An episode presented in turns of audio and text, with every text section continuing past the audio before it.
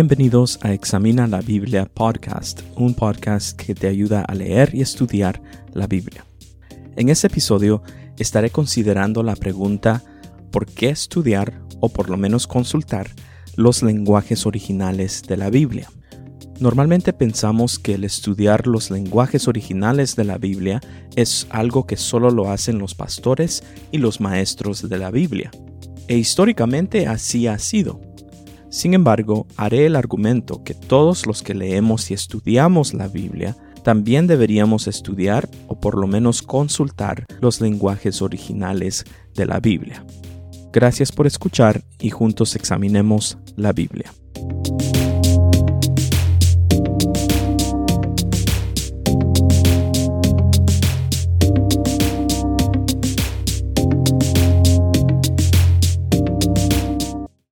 Antes de empezar con el contenido del episodio, solo quiero anunciar que la meta de este podcast todavía sigue siendo el de publicar un nuevo episodio cada semana. Esta vez creo que sí me tardé varias semanas, pero ah, repito que la meta es de poder hacerlo cada semana. Quiero también decir que el podcast ya se está escuchando mayormente aquí en los Estados Unidos, pero después de aquí en los Estados Unidos, donde más se está escuchando el podcast, es en México. Y después ah, viene Centro y Suramérica. Así que gracias a todos los que están escuchando este podcast. Espero que les pueda servir en algo. Por último, quiero anunciar que ya hay varias maneras en las que puedes interactuar más con el podcast. Primero, puedes escribir al podcast el email es examina la Biblia podcast gmail.com. Otra vez, son todas estas palabras juntas. Examina la Biblia podcast gmail.com. Así que puedes escribir y dejar su mensaje ahí. También puedes seguir la cuenta de Twitter del podcast, la cual es arroba examina la Biblia. Otra vez, la cuenta de Twitter del podcast es arroba examina la Biblia. Y por último, puedes también visitarnos a la página web del podcast, la cual es examinalabiblia.com. Otra vez, es todas estas palabras juntas, la página web sin ningún punto o guion ni nada, es examinalabiblia.com. Por el momento solo estoy subiendo las notas de los episodios, todavía no tengo todas las notas de todos los episodios, pero ese es el plan. Y esas notas están disponibles tipo un blog, así que son completamente gratis.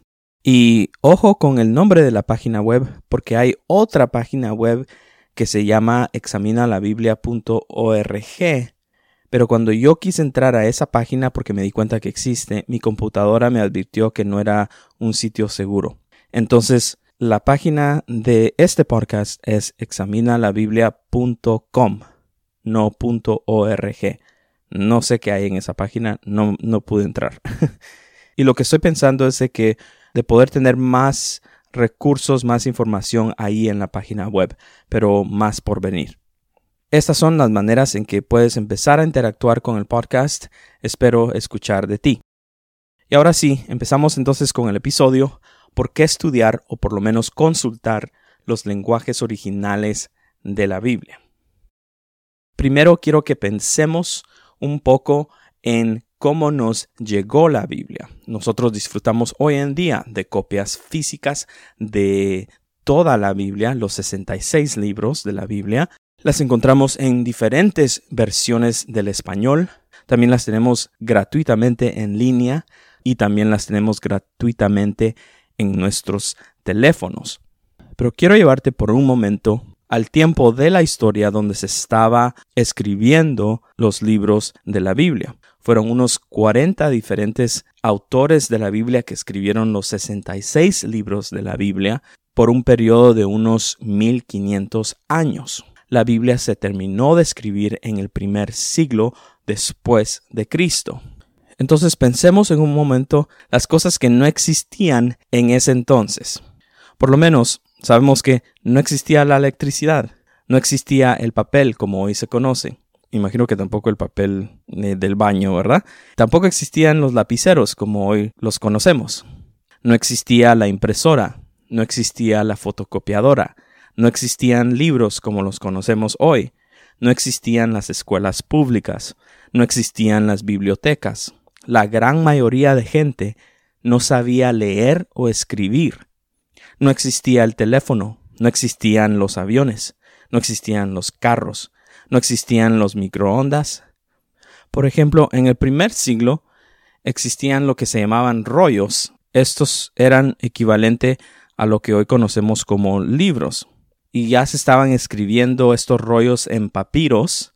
Y este papiro es un tipo papel que es hecho de una planta marina. Y estos rollos eran aproximadamente unos 30 pies de largo.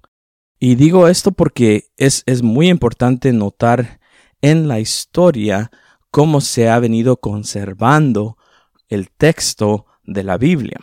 Y a pesar de toda esta tecnología que disfrutamos hoy en día, pero que no existía en ese entonces, aún así se pudieron conservar y llegarnos los 66 libros de la Biblia en nuestros idiomas de sus lenguajes originales. Y el hecho de que conservemos estos libros tan antiguos es un milagro de Dios. Y esto de cómo nos llegó la Biblia es un tema bastante amplio, bastante grande, y hay mucho material sobre este tema y hay bastante material técnico también. Vamos a estar viendo un poco este tema de cómo nos llegó la Biblia para poder hablar sobre la necesidad de estudiar o por lo menos consultar los lenguajes originales de la Biblia. Seguimos adelante y ahora voy a hablar sobre los lenguajes originales de la Biblia. Sabemos que el Antiguo Testamento fue escrito en hebreo y una pequeña parte en arameo, y el Nuevo Testamento fue escrito en griego. Es importante saber cuáles fueron los lenguajes originales en los que se escribió la Biblia entonces, porque son de estos lenguajes originales que la Biblia se ha traducido al español y también a los otros muchos lenguajes alrededor del mundo. Y ahora hablemos sobre la traducción de la Biblia de los lenguajes originales al español. El proceso de traducción es un proceso largo y difícil. Esto es porque estamos hablando de un texto antiguo con lenguajes antiguos. Hoy en día existen sociedades bíblicas cuya función es el de juntar a un grupo de expertos en la Biblia para poder traducir toda la Biblia. Entonces estamos hablando de equipos de traducciones y esas son personas altamente capacitadas y estudiadas y algunas de estas personas literalmente han pasado toda una vida estudiando la Biblia. Y el resultado es que tenemos y disfrutamos hoy en día de traducciones de la Biblia de alta calidad podemos confiar en las traducciones de la Biblia que nosotros tenemos gracias a estas personas que se han dedicado a este gran trabajo de traducción. Y es aquí donde surge entonces la pregunta de si todo está bien, si estamos hablando que nuestras traducciones son de alta calidad, entonces ¿por qué estudiar o consultar los lenguajes originales de la Biblia? Muy buena pregunta. Y aquí está mi respuesta. ¿Por qué entonces debemos estudiar o por lo menos consultar los lenguajes originales de la Biblia? Esto es porque el texto original que escribieron los autores de la Biblia fue inspirado por Dios y por lo tanto no contienen errores. Pero las copias de los textos originales y las traducciones de los lenguajes originales a los demás idiomas, incluyendo al español, no están libres de errores porque no están inspirados por Dios. Voy a tratar de explicar esto un poco mejor. Solo el texto original fue inspirado por Dios y está libre de errores. Entonces, solo ese primer texto que se escribió, que los autores de la Biblia escribieron, fueron inspirados por Dios, así como fue escrito. Y ese primer texto no contiene errores, porque Dios lo inspiró. Pero la única manera que se ha conservado el texto original ha sido a través de las copias del texto original y de estas copias se han traducido a nuestros idiomas. Ese proceso de copiar el texto original y ese proceso de traducir la Biblia a otros idiomas, ese proceso no fue inspirado por Dios, entonces no está libre de errores. Y aquí solo tengo que mencionar algo, que si tú no te habías puesto a pensar en esto y tú estás como, wow, aquí esto me trae muchas otras preguntas, está bien, vas por buen camino, vas a tener que estudiar bastante este tema de cómo nos llegó la Biblia y como ya mencioné, hay bastante material disponible sobre estas cosas y hay bastante material técnico. Entonces sería solo de estudiar esto un poco. Pero por esta razón es que nosotros debemos de estudiar los lenguajes originales. No tenemos que ir tan atrás, pero solo para dar un ejemplo, hace unos 100 años, la educación básica para las personas no era garantizada, y menos en países que hoy en día son considerados como entre comillas en desarrollo, ¿verdad? O entre comillas tercermundistas, como son muchos de los países en Latinoamérica. O sea, muchas personas ni siquiera tenían acceso a escuelas hace solamente 100 años atrás. Entonces se podrán imaginar qué tan inaccesible ha sido poder estudiar los lenguajes originales de la Biblia. O sea, si alguien no puede ni siquiera tener acceso a su propio idioma, su propio lenguaje, mucho menos tener acceso a otros idiomas o lenguajes. Entonces, como el acceso al estudio de los lenguajes originales era casi inaccesible, entonces era solo reservado para personas que se estaban preparando para el ministerio, personas que querían ser pastores o maestros de la Biblia. Entonces ellos tenían que dedicarse a esto y tener que ir a un seminario bíblico donde sí enseñaran los lenguajes originales de la Biblia. Y estoy hablando de seminarios pues bastante reconocidos que requieren que los estudiantes aprendan los lenguajes originales. Sé de varios institutos bíblicos que no van a enseñar los lenguajes originales de la Biblia. Sé que aquí en los Estados Unidos hay seminarios bíblicos formales que sí enseñan todavía los lenguajes originales de la Biblia, pero hay otros institutos, otras escuelas teológicas que no ponen énfasis en la necesidad de estudiar los lenguajes originales de la Biblia. Sé que hace unos 100 años, en ciertas universidades de aquí en Estados Unidos, era mandatorio que cualquier estudiante de universidad no tenía que ser un seminario bíblico.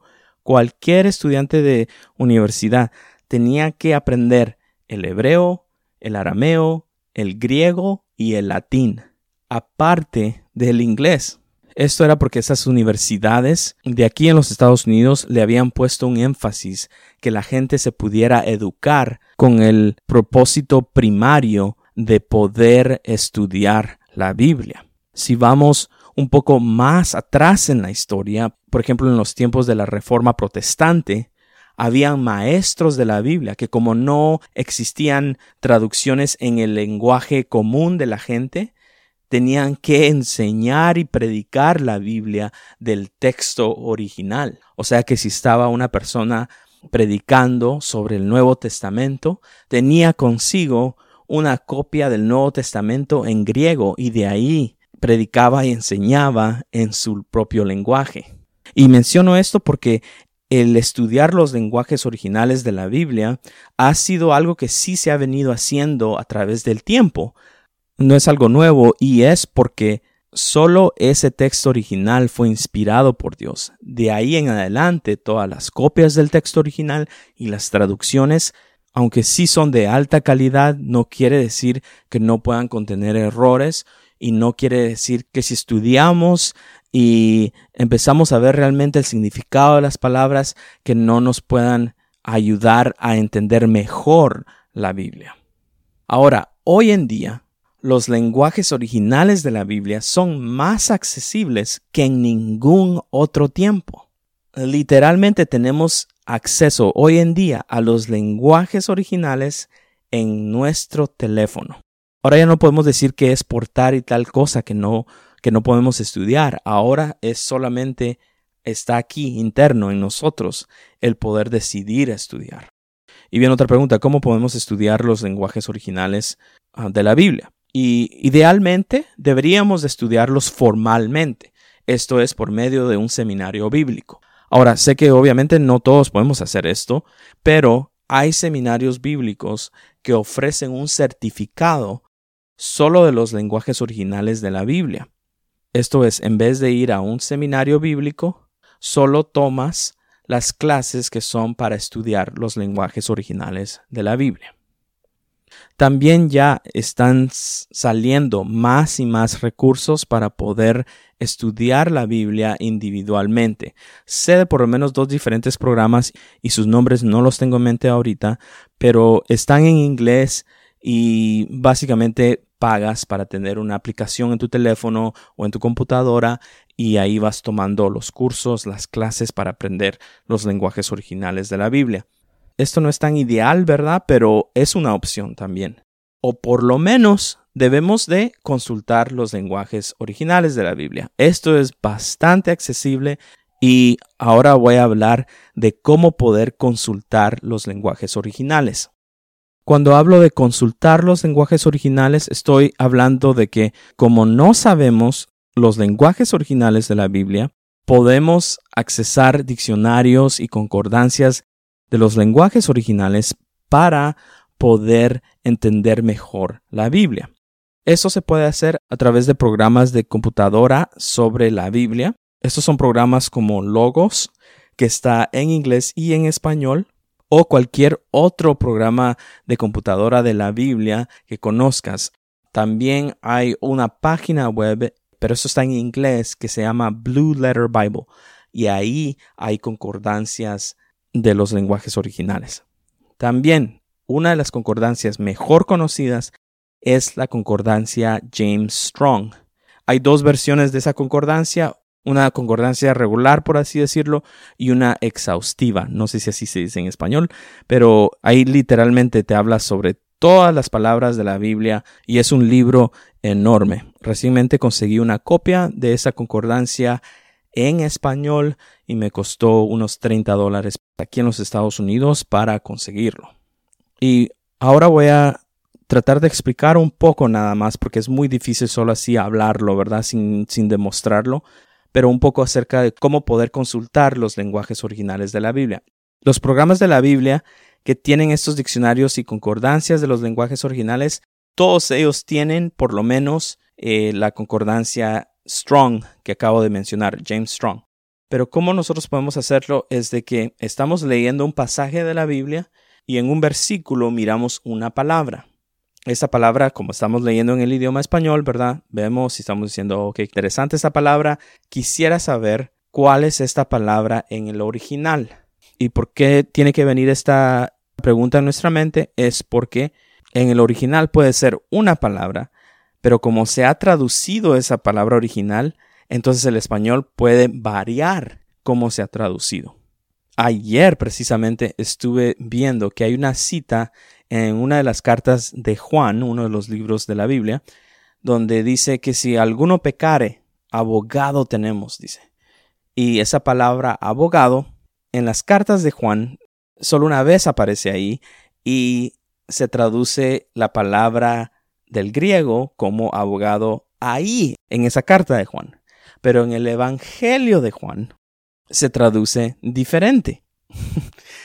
el autor de la Biblia utilizó una palabra en griego, pero cuando se tradujo la palabra al español, se tradujo como cierta palabra y en otra mención del original, que fue el griego, se tradujo como otra palabra en español.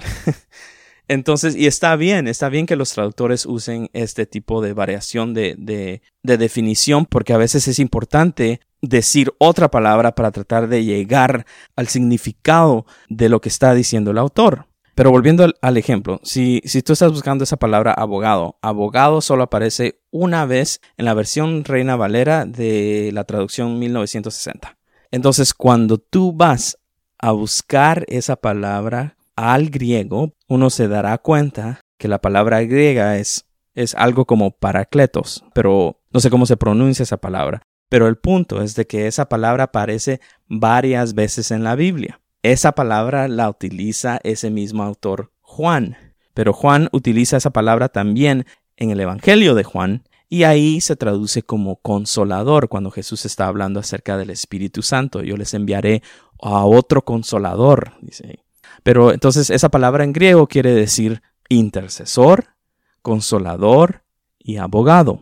Y lo estaba hablando con mi esposa y yo creo que basado que tenemos a todo el Antiguo Testamento y tenemos esto de los de los sacerdotes y cómo los sacerdotes del Antiguo Testamento eran los intercesores, los intermediarios entre Dios y el hombre. Esto fue lo mismo que Jesús vino a cumplir en el Nuevo Testamento.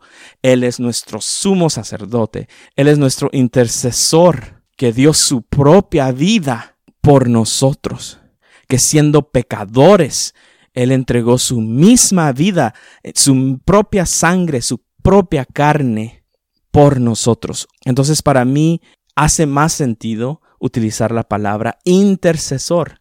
Entonces Jesús lo que estaba diciendo es yo les voy a enviar a otro intercesor. Él intercede por nosotros también, el Espíritu Santo. Entonces, sí se está llegando la palabra abogado a esta palabra intercesor, ¿verdad? Pero vemos que un abogado hoy en día sí puede interceder por alguien, pero no en la misma manera que un intercesor puede interceder por alguien. Porque un intercesor puede, como ya vimos, como ya sabemos, puede hasta dar su vida por alguien. Y esto lo hizo Jesús. Pero bueno, últimamente, no importa si, traducimos esa palabra como abogado o consolador, como lo traduce la, la versión Reina Valera 1960, está bien, se, se puede llegar a entender qué es lo que se está diciendo, simplemente cuando yo me puse a ver esto, creo que esa palabra de intercesor hace más sentido bíblicamente. Tal vez de una manera de poder conectar el texto antiguo con una audiencia moderna, podemos utilizar esa palabra también abogado, ¿verdad? Nos ayuda a conceptualizar la función de esta palabra griega. Tenemos que tener en mente entonces que la única razón por qué estudiar o, por lo menos consultar los lenguajes originales de la Biblia es para que nos ayude a comprender mejor el texto, para que podamos conocer mejor al Dios de la Biblia. No es solo para conocimiento. Y hay que tener cuidado también porque si nosotros llegamos a una conclusión contraria a la enseñanza de la Biblia, entonces sabemos que cometimos un error grave en nuestro estudio. Entonces, al estudiar o por lo menos consultar los lenguajes originales de la Biblia, nos tiene que conducir a un mejor entendimiento de la Biblia. Y queremos comprender mejor la Biblia para poder conocer mejor al Dios de la Biblia. Una vez más, gracias por escuchar y nos vemos en el próximo episodio.